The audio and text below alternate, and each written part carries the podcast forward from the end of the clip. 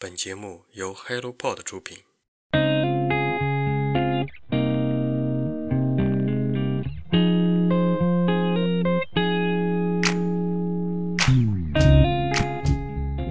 Hello，大家好，欢迎收听《人间观察》，这是一档探索有趣而独特灵魂的访谈播客。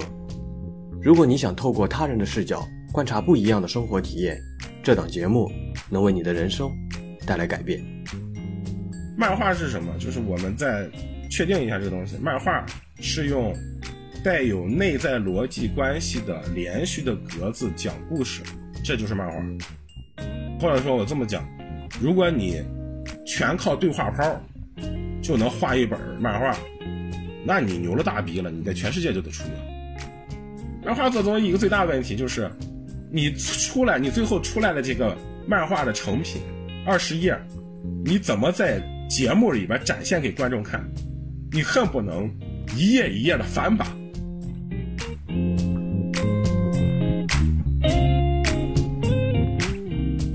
Hello，大家好，欢迎收听本期节目，我是 Masa。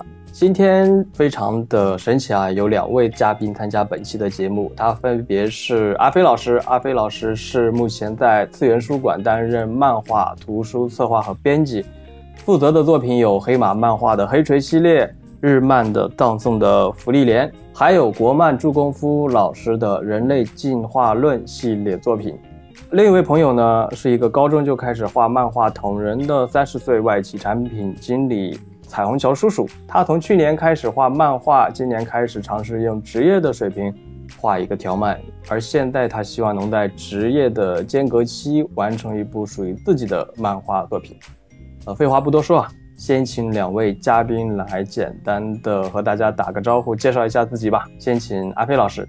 哎，Hello，大家好，呃，我是阿飞，零六年入行到现在做了十几年的，都在动漫行业里边混。啊，等于是从媒体到杂志，所有的都干过一遍，呃，是一个老混子了，哎，彩虹吧，来，彩虹，彩虹，呃，然后大家好，我是彩虹桥叔叔，然后我现在是一个三十岁的外企产品经理，然后之前是一直想从事漫画行业，但是后来因为各种原因进入了互联网，然后现在呢，职业进入了一个倦怠期，然后我就希望通过能够再重拾起漫画，来给我带来生活上的热情，还有。一些完成自我的、完成自我的呃任任务吧。他说了，他要通过漫画给他产生什么生活中的热情。我觉得他走走错门了吧？我是不是感觉？刚才那个飞哥说啊，他零六年就开始入行。飞哥，零六年的时候，整个中国的那个漫画哇，当时是一个什么样的状态？零六年的时候，中国漫画属于一个半死不活的状态。就那个时候，呃，可能。嗯，动画五幺五五工程那批杂志就走到末期了，已经快快完蛋了。然后漫友系列的还在出，但是它那个怎么说呢？就是销量一直属于一个中低水平。然后知音漫客创刊了，但是还没有达到它的那个巅峰期。呃，就零六年的时候，基本上就属于，呃。就中国漫画的第一个低谷期吧，应该说是零四到零四到零六到零七这么一个阶段。嗯嗯，你刚才说的那个五幺五五工程，我相信很多人都不太理解啊，它是什么样的一个项目，或者是什么样的一个计划吗？嗯，它那个实际上等于是国家，然后属于大力扶持这个中国中国动漫产业的这么一个行为嘛。然后五幺五五，我记不太的具体内容了，反正是其中是有五本杂志，然后五个什么东西，一个什么东西，啊，合起来叫五幺五五啊。当时杂志就是什么那个呃，北京卡通、少年漫画，然后中国卡通，还有什么还有科幻，还科幻什么东西，反正五本杂志。对，但是那那批杂志，呃，在零六年左右的时候就该也都快倒闭了。等于是，其实是这个国家国家扶持倡导的五个五个杂志啊，他倡导的是意思是说都是官方的那种内容嘛，导致一些民间的一些有活力的一些真正的一些漫画会受到打压吗？是这种情况吗？呃，也不是打压，就是当时怎么说呢？就是早期嘛，就是你想，北京卡通、少年漫画这这几本杂志，它都是那个九九四年、九五年，然后因为五幺五五工程，所以它才建立的啊。就是呃，我怎么说？就是那个时候，我国的第一第一代、第二代的漫画漫画家都是在这个就在这些杂志上那个活跃的。你想，三剑客、胡蓉啊，呃，还有什么张小雨啊。呃，就这聂俊啊，这批人都是在那些杂志就是连载，当时因为也没有别的，也没有别的杂志，可能，呃，五幺五工程里边，我记得好像没有卡通王，卡通王是上海的嘛，是上影厂主管的，嗯，应该没有，基本上都是北方的几个杂志，嗯。哎，彩虹桥叔叔啊，当时你开始了解漫画的时候，最早是什么经历呢？最早的话，应该还是以漫友为主吧，但是是读。差不多初中、高中的时候，也就是零六年，就当时我正在读高中，应该是读高一 还是读还是初三哦。然后那时候起了蒙，然后接下来呢是有很多租书的店，就租漫画的店，然后可以一天一天的泡在那种漫画店里面看。然后后来还投稿，投稿的话是投给那个什么二次元狂热，啊，好好好像，哎对对，就 就是那个投给二次元狂热，然后还投给那个漫游也投过，但是没没登我的东西。然后后来，后来因为跑去学设计了，学学设计了以后也出国，出国以后就暂时放下了漫画这些这些经历吧。当时没给有妖气投嘛？有妖气当时是不是没出来？没有，当时没有有妖气，没有有妖气，因为那个阿飞老师也不是在有妖气做那个网络漫画嘛。当时的话，你是什么？是直接就是加入到有妖气，然后就开始做那种原创漫画的这种编辑的呃这种。这种这种念头，对，因为我我我最早零六年零六年就是入行的时候，我是在那个火神网嘛，嗯，当时就当时啊，当时国内最大的一个动漫行业的一个垂直门户，然后在那儿等于说整个网站的日常管理、社区的日常管理，呃，都在做。然后，嗯，我等于是一零年，呃，从火神网。辞职之后，然后才去正式干的漫画，啊，然后到了到了入职有妖气的时候，我已经干黄了两个杂志了，两两干黄两个杂志，两个杂志四个版本对我第第二个第二我第二个第二个杂志是那个峰会嘛，青年漫画嘛，他。他一开始是月刊，后来就是做的比较好的时候做到了巡刊嘛，巡刊就是一个月发三期上中下，然后呃后来是呃又改成了那种像那个知音漫客那种的四拼一的啊，面向就是这个初中生的这种四平一的低幼，也不是说低幼吧，就我们当时叫叫低幼啊，确实，但是我不会看，对对对，当时所以那个杂志是经历了三个版本。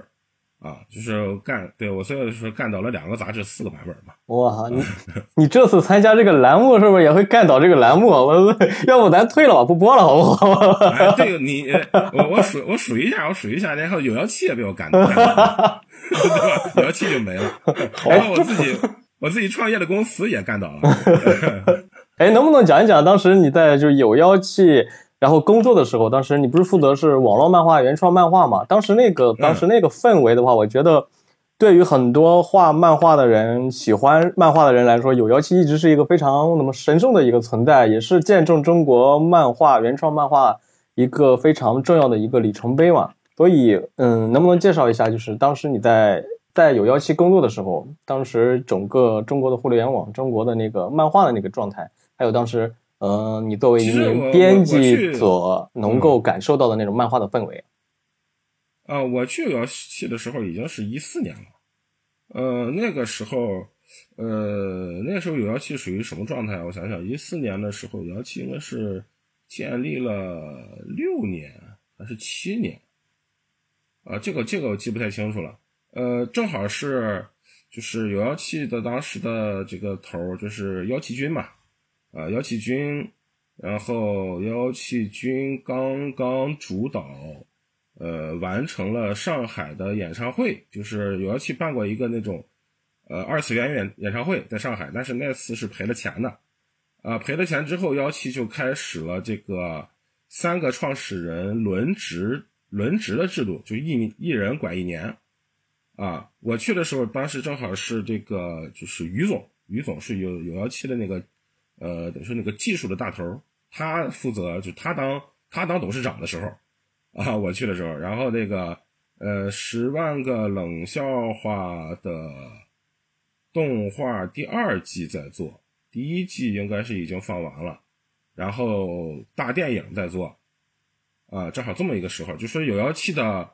呃，开始起的那个巅峰，就还没到巅峰，但是在巅峰之前了，就这么一个时段，啊，因为一六年的时候，有妖气就被收购了嘛，被奥飞收购了嘛，嗯，对，动动漫行业最大的一个并购并购案嘛，将近十个亿，九点八个亿还是九点零八个亿，我记不太清楚了。对，那个时候有妖气最好的时候吧，嗯，实际上我之前一直在杂志做嘛，杂志的话，它的那个运作模式跟日本那边杂志其实就很像的，就是责编。然后包括责编，每个责编就是有两个两到三个上刊作品，啊，剩下的是一些呃正在联系的作品，或者是正在策划的作品。但是到了有妖气之后呢，呃，就是不太一样的地方是，有妖气这种网络漫画，它虽然有规定说你周更，你是周四更还是周五更，呃，但是其实它是你你你早晨更也行，你晚上更也行，反正是这天更了就行。然后它有这么一个。固定的一个时间，它不像那个是那个杂志卡的那么死。杂志可能就是你下午四点之前如果不给的话，我就赶不上排版。哦啊，但是网络漫画的话，就是你你你从早到晚二十四小时，反正你今天更了就算就算你更了。啊，这是这是一个不一样。还有一个就是，呃，我刚才说了，杂志的时候可能我就负责两到三个上刊作品，然后但是到有妖气的时候，我是负同时负责负责十个在连载的作品。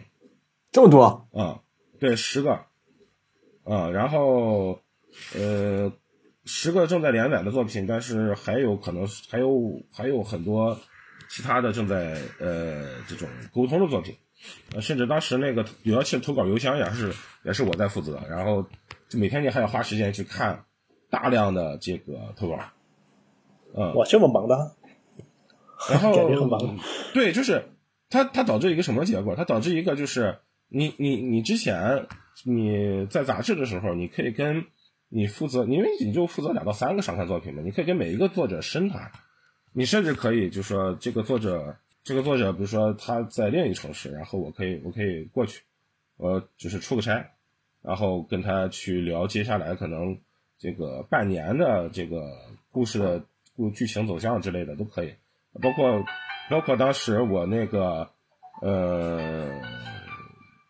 北京，北京有一个作者，然后他跟家里边吵架了，然后我得 我得跨跨五环，然后去找他，然后去给他做心理疏导。我靠，就是对，就直接他不跟上。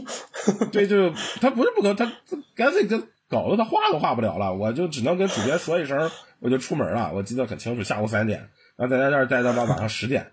但是你到有妖气之后，网络漫画的话，你大家都天南海北的嘛。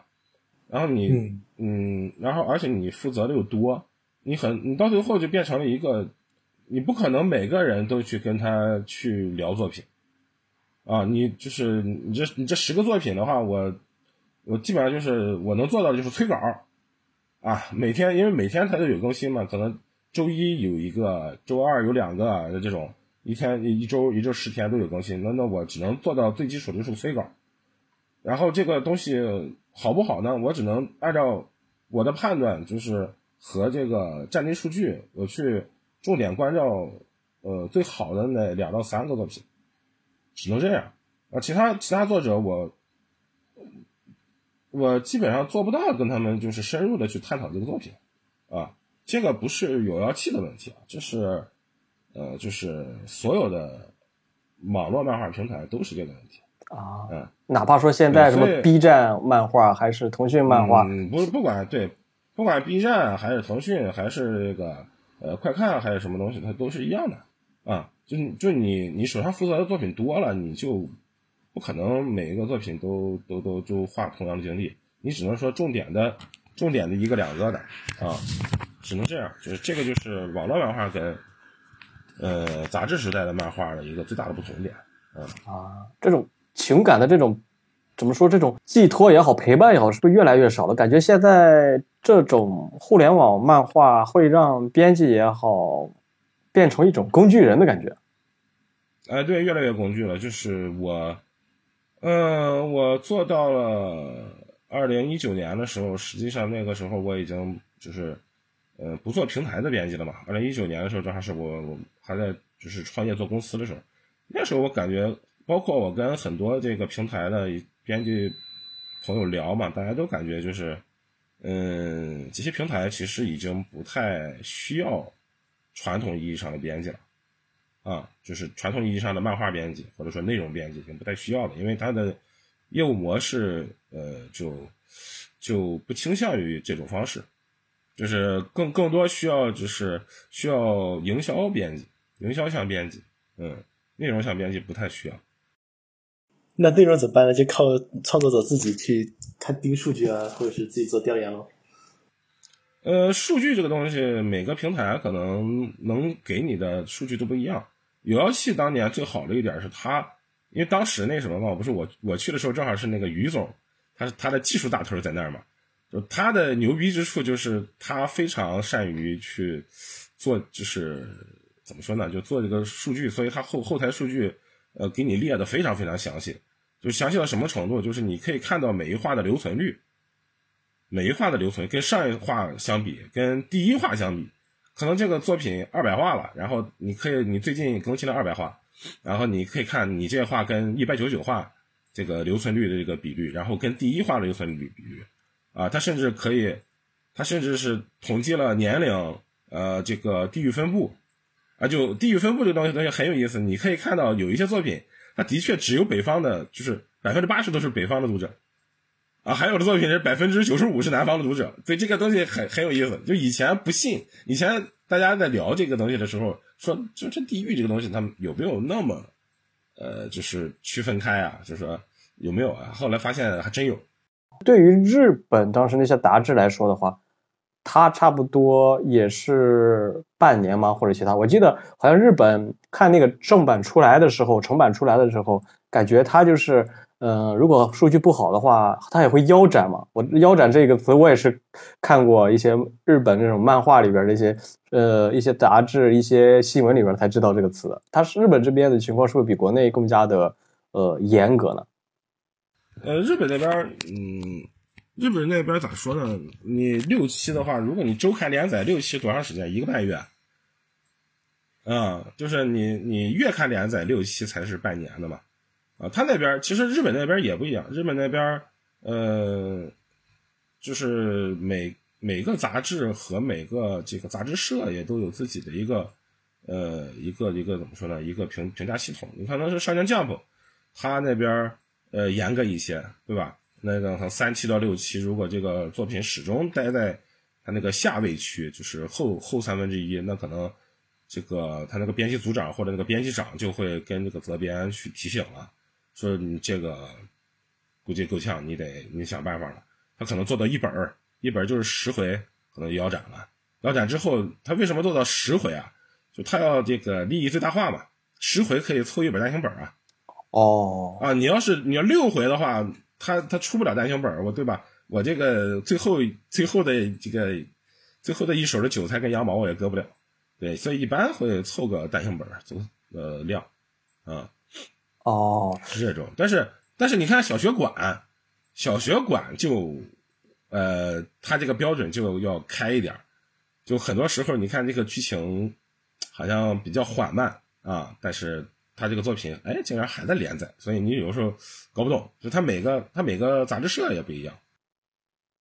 哦，不过让你这么一说的话，我感觉这好像日本的漫画行业会让中国的创作者、中国的漫画创作者会产生很多的一些幻想。但是了解的越深，发现其实它是已经高度的商业化了。就这种商业化会在无形之中，会在无时无刻体现，但是。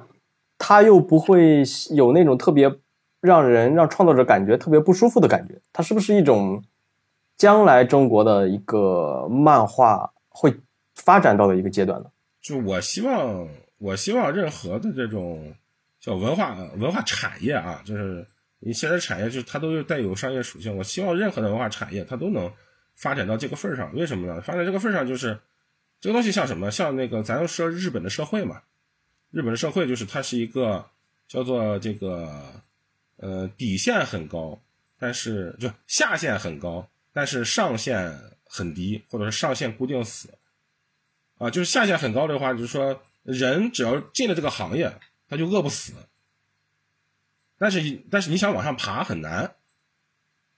但这有个好事这有个好处就是，就我至少我干这个我饿不死。但是现在呢，现在中国的漫画行业是你你你干这个你会饿死，你真的会饿死。就他他又回到了，又回到了这个零六年那个前后那个那个那个那个态势了。就你画漫画会可能会死，就那个时候就是嘛，那个时候姚菲拉。姚菲拉作为中国第一代漫画家，那个时候他稿费才多少钱嘛？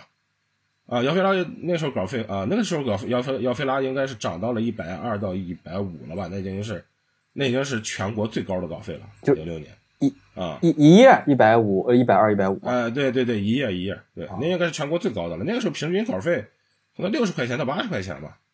啊，零六年嗯哦，其实我也认识两个创作者，他们都。觉得这段时间不适合搞漫画，也都劝过我。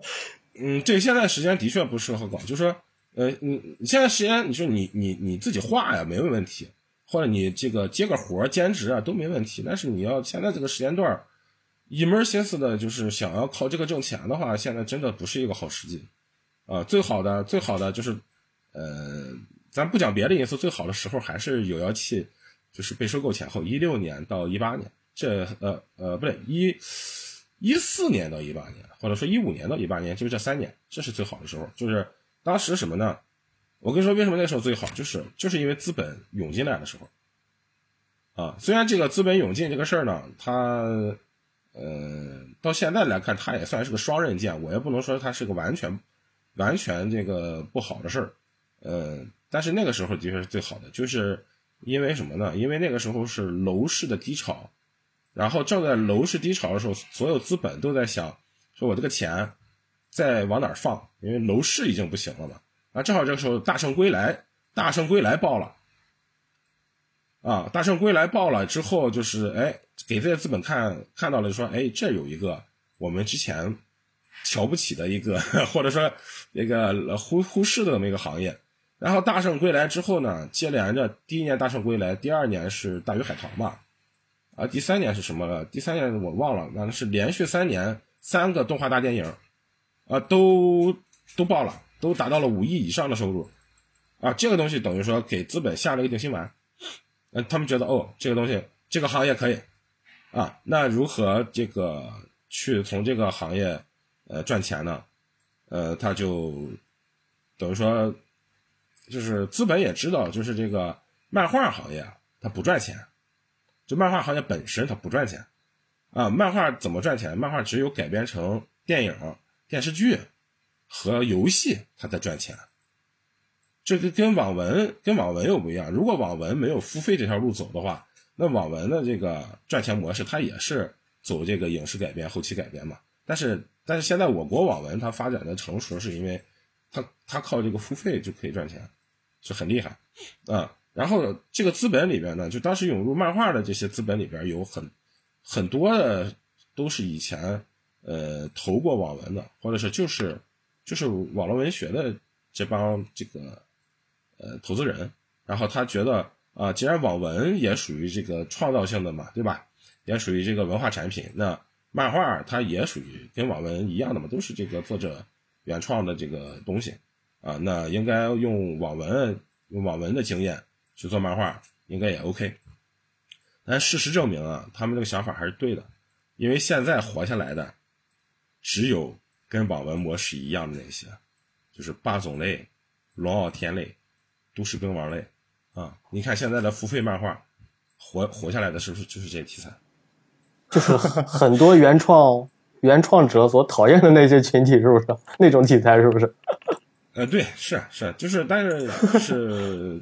这一类，我跟你说，这类这类就是这种说都市爽文啊，或者小小白文，呃，他为什么他现在能活下来呢？是因为，嗯，网文也经历过这一轮呃，网文经历这个经历了三轮了，你知道吧？就是每一轮是什么呢？它其实是每一轮吸引了新的读新的读者，就以前这些人不是网文用户，啊，他那么这种新读者吸引进来的时候，他看先看什么？他肯定不可能一进来就先看《诡秘之主》这种，他他一定肯定是大部分是先看《龙傲天》这种，对吧？这是低最低门槛的最爽的东西嘛。那他看的看的看腻了。他看看了说大几十本上百本之后，他看腻了，他就会再去进阶去看那个呃更高一点的或质量更好一点的啊。就是网文已经经历过三到四轮这种循环了，呃，但是漫画呢，实际上才呃进行第一轮，但是呃漫画能不能撑下这一轮的，我现在真的不好说，就是因为因为漫画这个东西呢，它跟网文相比。那成本又高，对吧？成本高，更本慢，呃，对啊，就读对读者门槛也高，它形成不了网文那种那种规模呀。网文你是你说不好听的，你说故事会算不算？这个就是这种 爽文类的东西，知音知音啊，什么青年文摘啊那种，对吧？它算不算？就是它它甚至到了农村，到了九线城市，它一一样会有人去看这种东西。但是漫画你可能。下不到那么那么下沉市场，是。其实今天我感觉那个 Mesa 找我过来，也是因为，呃，我之前是他们动漫群的一个组长，然后我观察到了一些东西，比如说我们现在群里面有两百多个人，但真正能够坐下来认真画漫画的，可能就四五个，然后四五个里面刨除一些技术不好的，可能就只有一两个、两三个，而这里面不想挣钱的只有我一个。就我对漫画的不想挣钱的只有一个是吧？就我嘛，就我对漫画的期望，因为我知道漫画不挣钱，就因为也是接触了很多人嘛。然后我对漫画的期望就是能够做点什么东西出来。然后就以这个点来出发的话，你觉得觉得怎么说呢？漫画算不算是一个适合发展爱好啊？或者说能不能以我以现在一个低迷的水平能进去试一试的这种时间段或者是一个事业？你你你现在就还是我那那句话，就是你你去当一个爱好或业余创作啊，都都行，没有问题，这个随时随地都可以。但是现在他这个低迷的时刻，并不是说啊别人不做，然后你做你就能成，不是不是这个逻辑，不是这个逻辑。你对你现在你现在这么说吧，就资本撤了之后，所有的平台都没钱了。但是这些平台在资本没撤之前，它大肆扩张了，它把很多这个。标准给提起来了，不是说稿稿费标准，还有这个画面质量标准，它都提起来了。提起来之后呢，稿费标准提起来之后，作者不允许你往下降的，对吧？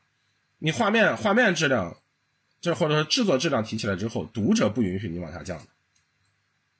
啊，就他他现在是一个非常尴尬的局面，但是他现在又没有没有这个足够的资金去支撑他像以前那么烧钱。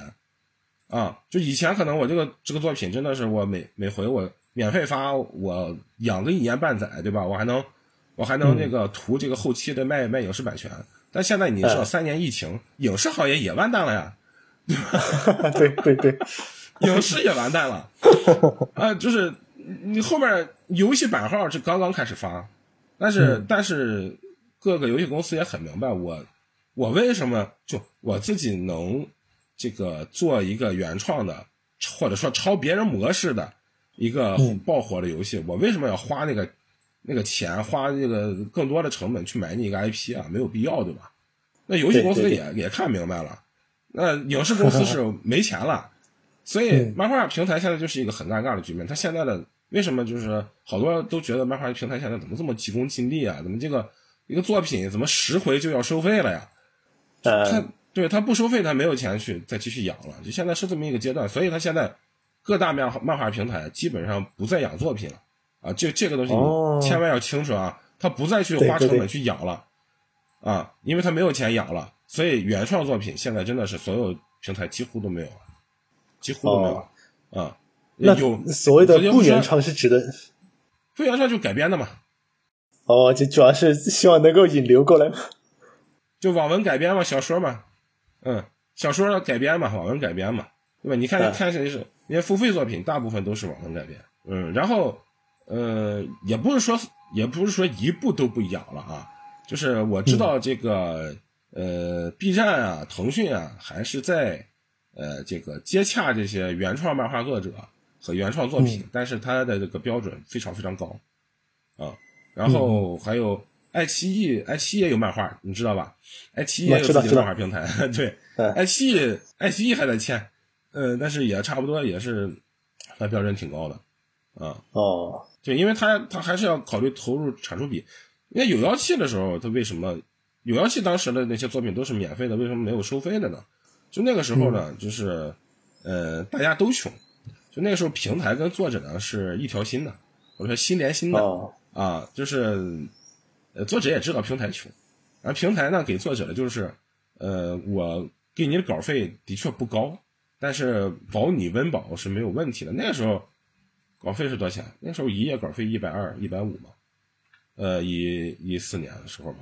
全全平台有效期，全平台最高的也可能就是二百三百，呃，我记得是开过开过这样的单子，对，就二百的话已经属于就是有妖气前十或者甚至前五，就那个时候它这个就是成本控制的还是比较好，一个作品还是能养个三年五年的啊，但是现在不行了，就是嗯，当年这个资本进来之后，他为了圈地嘛，所以他就是直接把这稿费就翻了好几番。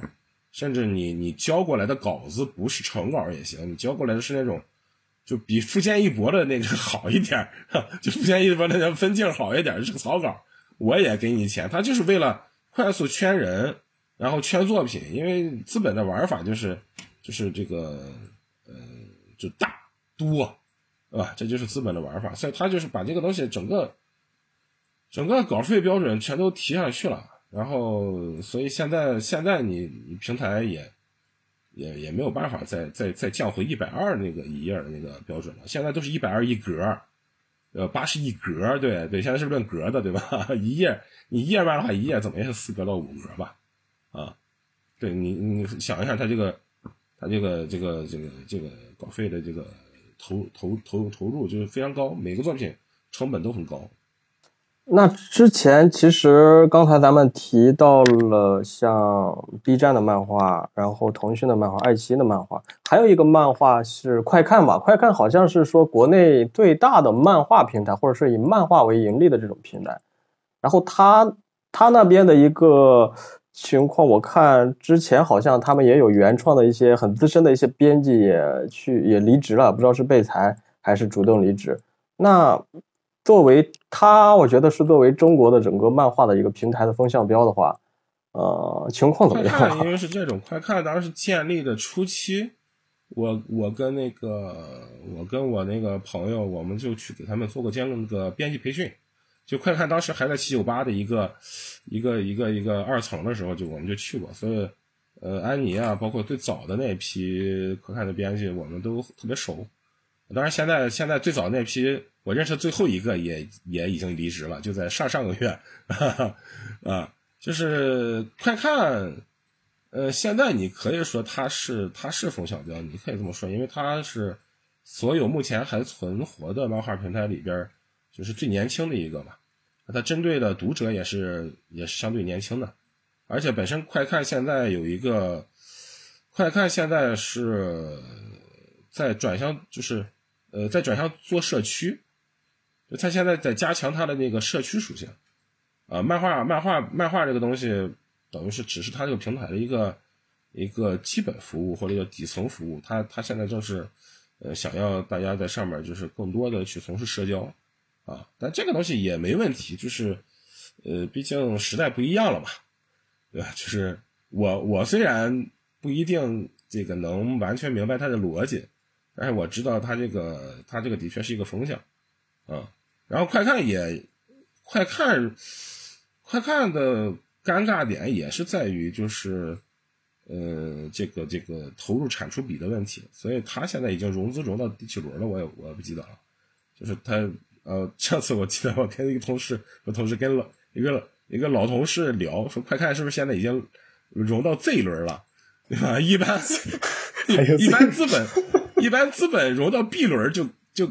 就该开始撤了，对吧？有的，你像有的天使轮的人家到 B 轮就撤了。我快看估计现在不知道融到多少轮了。但是，像红杉资本这种这种大大资本，人家还没撤，就说，呃，对于快看的这个信心还是在的，只是他现在也是这个盈利点，就这个变现的这个通路可能，呃，还还没有找到特别特别合适的，或者说特别成熟的这个方式啊，嗯，这是也是快看的尴尬点，其实也是整个漫画的尴尬点，呃，就这个。这个之前我在做公司的时候，有很多的那种什么影视公司来找我们说，呃，我这个电影快上了，然后想做个漫画，先预热一下，啊，提前一年半年嘛。我说，我说你你你你这个东西想不想有收益啊？他说，那你当然就是这个有收益是最好的嘛，要不然我这个钱是干扔的。但是我说你这个投入产出比会非常的低啊。对吧？你一页漫画，咱往低了说五百块钱，啊，你要做一本的话就是二百页，啊，五百乘以二百是多少？十万啊！那本漫画十万，然后画一年，然后你这十万块钱，如果你当时宣宣发费用的话，这十万块钱是可以投的。但是你要当成这个一个成本的话，这个十万已经非常高了，哇！你对于小平台来讲，十万块钱。十万块钱，你凭一道网文，你 你稿费的话，十万能出几本了，对吧？呃，它的成本实在太高了，嗯，这这个就是漫画现在一个特别特别尴尬的一个地方。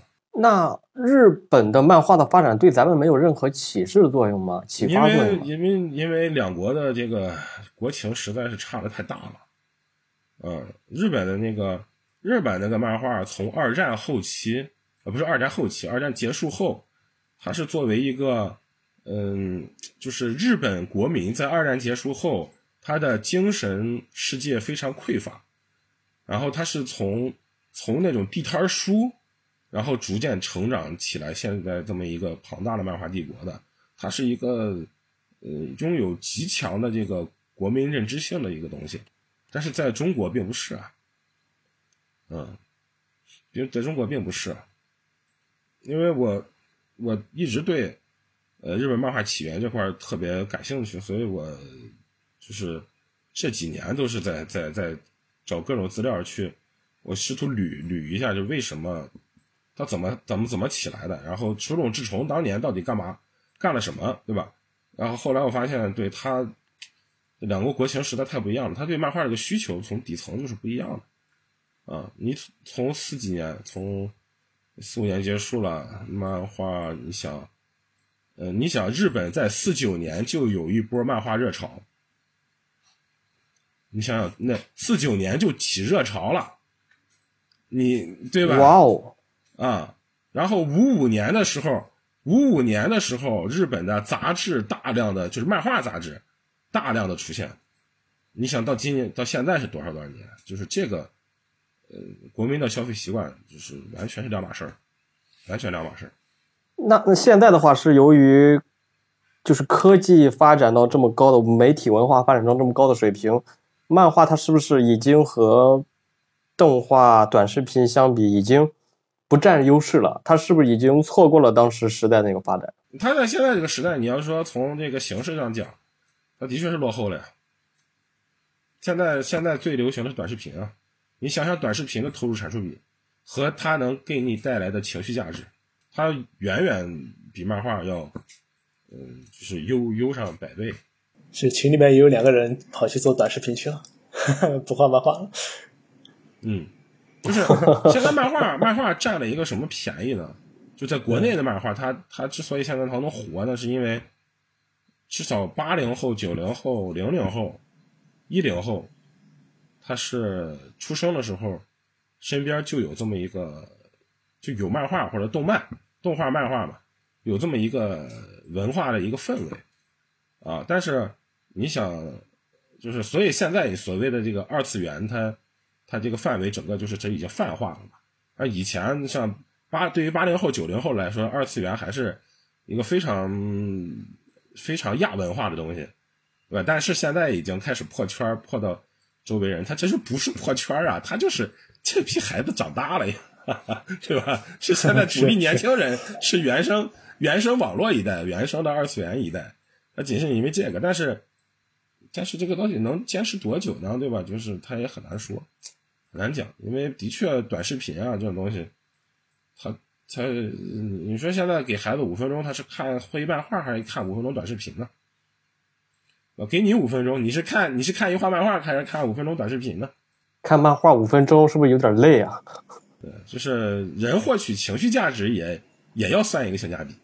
哎，那让你这么说来，和当下的这种短视频相比的话，一些副媒体相比的话，漫画其实是一个反人性的一个一个产物嘛，就好像阅读一样，读书一样。也不能说反人性吧，就是毕竟毕竟你代不了代表不了全人类嘛，就是他对于的，咱的确有很多。网络时代或者说这个手机时代成长起来的人，他有这个阅读障碍，本本身这种读读字儿读图对他来说就是一个障碍。哇，那意思就是说这个圈子其实是在越来越缩小，只是说像你说的那种原生一代，随着年龄的增长，他还没有放弃在不断的去支撑着这个产业，支撑着这个漫画的这个呃平台也好，它的创作者也好，还是消费者也好，在支撑着这个。呃，这个这个气球不让它破的越来越狠，但是不久的将来，它其实还是会慢慢的，就让咱方言来说，它撒气儿撒的厉害，就慢慢的会会变小变小，是一个不可逆的过程。是的，就是漫画这个形式呢，它为什么在战后，就是二战日本那个战后它发展起来，是因为那个时候大家这个形式它低廉，就是你知道那个时候最早的是一个叫赤本，一个叫代本吧，赤本就是什么呢？就是。嗯，代本好说，代本是这个租书店用的那种书嘛，啊呃四五四五百页，然后你花花二十日元，你就能租回去看一天，啊很很很很很便宜，很合算。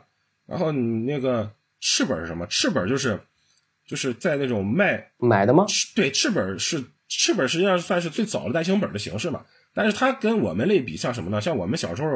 在那种地摊上，就是那种地摊上买的特别便宜那种书，印制也特别粗糙，五毛钱一本你知道吧？五毛钱一本我也能看一下午啊！我看完还可以卖给小朋友，三毛钱卖给小朋友，对吧？呃，它是一个非常便宜那么一个选择，嗯。然后当时当时漫画杂志也不贵嘛，十呃十日元、二十日元的，也就这么个价格。但是漫画杂志多少页？六七百页的，对吧？那当时那个在五五五几年的时候，甚至当时那个漫画。漫画杂志为了这个，就是内卷，卷到一本一本六百页或者一本四百页的漫画杂志，送十二本别册，每本别册也有四十到六十页。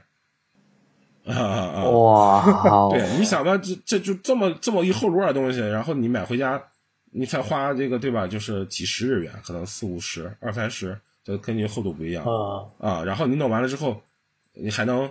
就是你看完了之后，你妈还能拿这个东西会去换卫生纸，肯定啊，他他他整个的 从娱乐性到实用性，他都给你兼顾了，对吧？啊，所以所以那个他就是因为低廉，它是低廉的娱乐，然后成本低的这种获得情绪价值的这种方式，所以他在日本发展起来了嘛。但是中国现在现在你你有更更更低廉的这个获取这个娱乐的方式，嗯。所以漫画本身从形式上讲，它在现在就就不沾光，它已经其实它从形式上讲，我可以说它已经是落后了，啊，你本来嘛，本来漫画这个东西它就是为了，呃，它就是模拟这个，呃，在在平面的纸上静态的去模拟电影这种动态的东西，啊，这是漫画，呃，发展发展发展的或者是这个形式起来的一个契机。手冢当年他为什么？就手冢到底干了什么？他发展了这个现代日本漫画呢？他就是把这个说白了，他就是把这个就是电影里边的这个远、中、近特写这种东西，它放到了漫画里边啊，就景别的概念放到了漫画里边。然后还有一些，就以前像《丁丁历险记》，咱咱都看过嘛，它是线性叙事嘛。那手冢它很多东西，它其实那个格子与格子连接，它这个它不是用那种。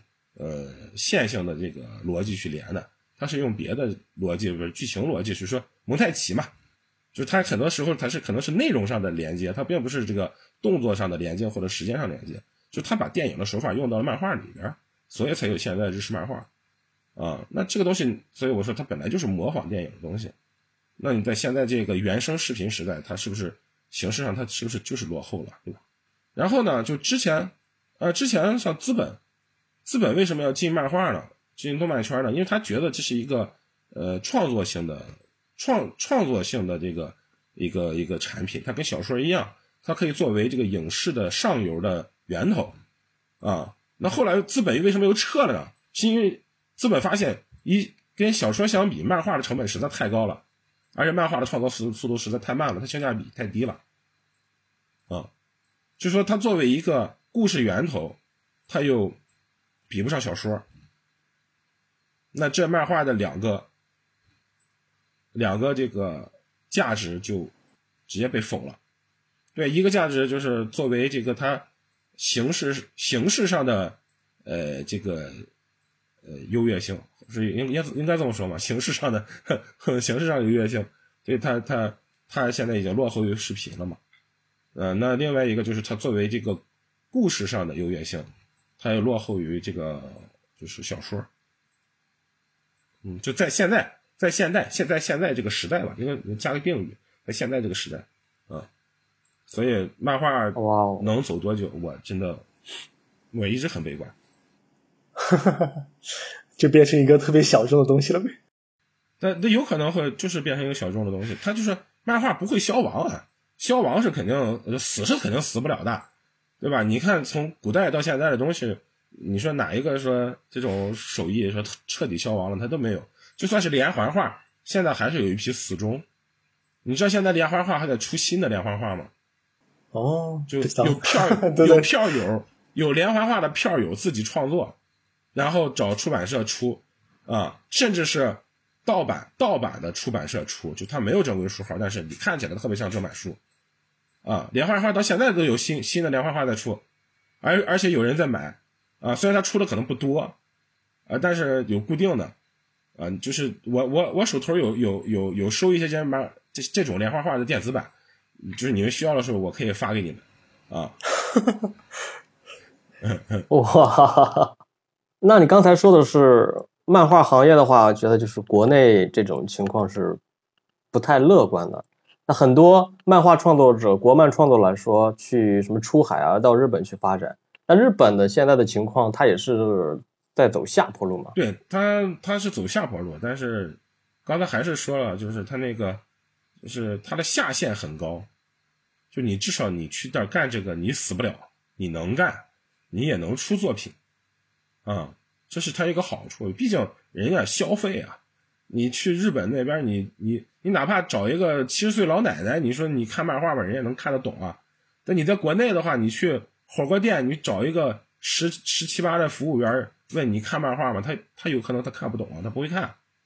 啊，我我在北京的时候就是嘛，我在我在北京的时候，我曾经有一年半我住地下室，我那个隔壁的那个大房间就是一群呃火锅店的那个服务员，我跟他们聊天，我说你看漫画吗？不看，看不懂，不知道该怎么看。其实，在我认知范围中，漫画确实已经是小众的不能再小众了。连街舞都比漫画要稍微 大众那么一点，包括什么 rap 啊之类的。对啊，就街舞，人家街舞，人家街舞能做综艺啊，做了五年了呀，啊，做了五年了，还而且各种综艺了，对吧？除了这街什么热血，还有还有什么了不起舞团，对吧？各种各样。漫画也也有人想要做过，想要想要做综艺。然后我我大概听这个最开始听这个企划是七年前。七年了，没有一个公司能把漫画的综艺做出来。我还见过一个人拿小说当直播，结果直播间三个小时没有一个人。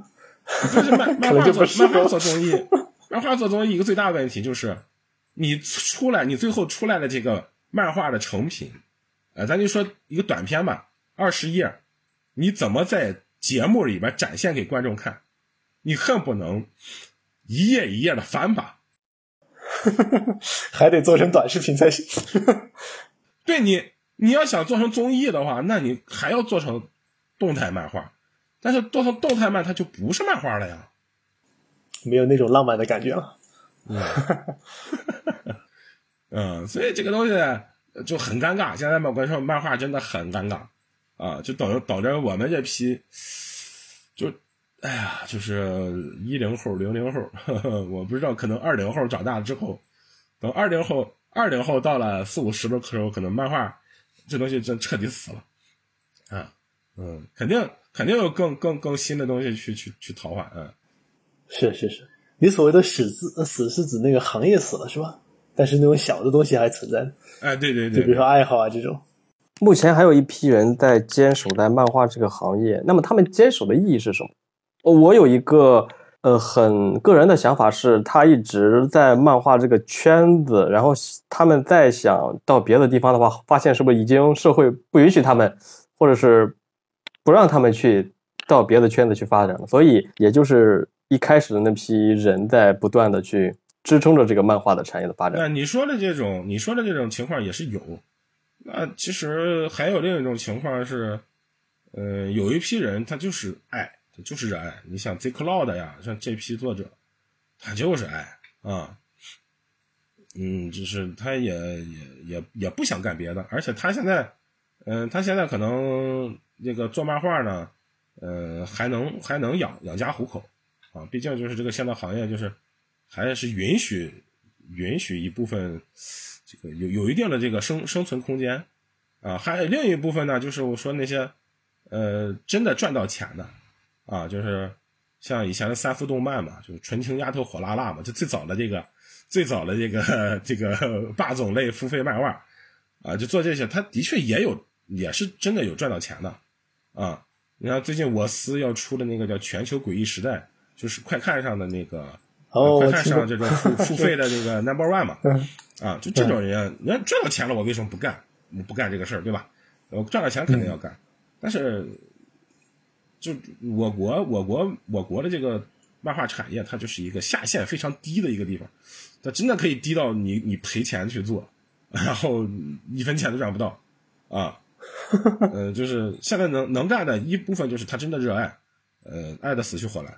啊，再一部分就是人家是真的赚到钱了，啊，就是就这这两种人，嗯，那如果是这种情况下的话，他那种门槛会很高吗？就比如说，如果就已经有一大部分成熟的画家在里面，你你你可以说，就是他创作门槛不高，但是生存生存门槛巨高，哦，嗯嗯，你你想你想啊，就是咱咱打个比方，就是。现在的情况就是一个平台，它可能就只能养养这个咱呃随便随便说吧，就说三十部作品。那现在有六十个专业作者在争三十部作品，在争这三十个活命的机会。然后你作为非专业作者，你想往里挤，你怎么挤？那 挤不了呀，那就不用想了。别幻想了，怎么可能啊？你只有一种办法，趁机换个给作者寄毒药。你把这六十个都毒死，然后你就是那个，嗯，很难啊，非常难啊。啊，那是那是，干不过大事啊。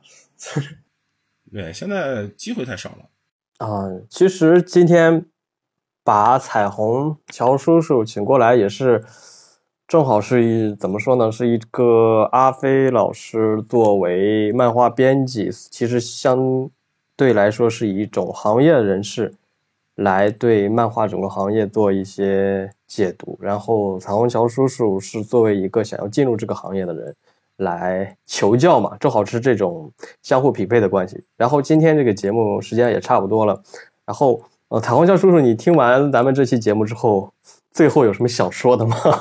想说的是，听下来整个就行业的阶段，可能确实不怎么适合，不适合生存的吧，就不该抱有过多幻想，然后。对自己的话，确实也不算孤注一掷，就不是那种我非要画漫画，要不然就啥都不干了的那种。然后，既然姿态摆正的话，就说下个人想法吧。个人想法还是先把手里面这个画完，然后该参加比赛该参加比赛，该投怎么投，就把先把把自己的任务完成。然后完成了以后呢，再看吧，再看，要不然回到自己岗位啊，要不然去做点其他事情啊，这种。反正达到了劝退的目的，反正是这种。现在达到劝退目的了吗？漫画这东西，你想画就画，想创作就创作，呃，就这个门槛它并不高，就是但是就是嗯，任何热爱这个东西的人想去画都行，然后就是，但是他在国内啊，他的从业门槛现在真的是太高了，啊，这太高了。就是，呃，你参加比赛其实也 OK 的，参加比赛去增长经验嘛。但是你就算比赛获了奖，你能不能出道也是一个未知数，啊，真的就是这个很现实。就是，可能现在可能现在也就新漫画、新漫画快看还办漫画比赛了吧？之前的之前平台应该都不办了，啊，因为他。他会发现他的他的成本和资源都有限，他就算办了之后，他挖出来，把人也只能把作者撂那儿，嗯，他也没有办法，嗯，对对，职业和业余的差别还是太大了。然后我还有个建议啊，就是平时自己画漫画的话，不要画正稿，不要画不要画正稿，不要画正稿，画画分画分镜，画分镜就是你画。你画你画一回的分镜也比你画五回正稿要强，正稿就是完成稿嘛，哎对，然后整个做完的完成稿，对，就是我我还是建议我还是建议就是不不画那个不画正稿，就是就画分镜，就你最多画到草稿，就是练练的什么，就是这才是漫画，这是漫画最最基本的东西，呃分镜是分镜是漫画最基本的东西，就说吧你嗯嗯。你不会画漫画你。你你，就你什么都不会，就就是说不呃不是你不会画漫画，就如果你不会画画，也没问题，你分镜分镜画的好，你照样有你自己的价值，啊，哦，就是你要是能能能编一个故事，然后用分镜把它讲的极其的精彩，我跟你说啊，嗯，就是不光漫画平台可能会抢你，影视公司可能都会抢你，哦，嗯。哦，我插一句啊，因为这个解释或者阿飞老师说的这个内容，正好是我前段时间看到的一个日本的一个老师他说的。他意思就是说，你的内容可以，你的画面可以不用特别的优秀，但是你可以用最简单、最粗糙的方式把你的剧情表现出来，然后你拿去投稿。这样的话，审查的那些评委的编辑一看，哇哦，你这个。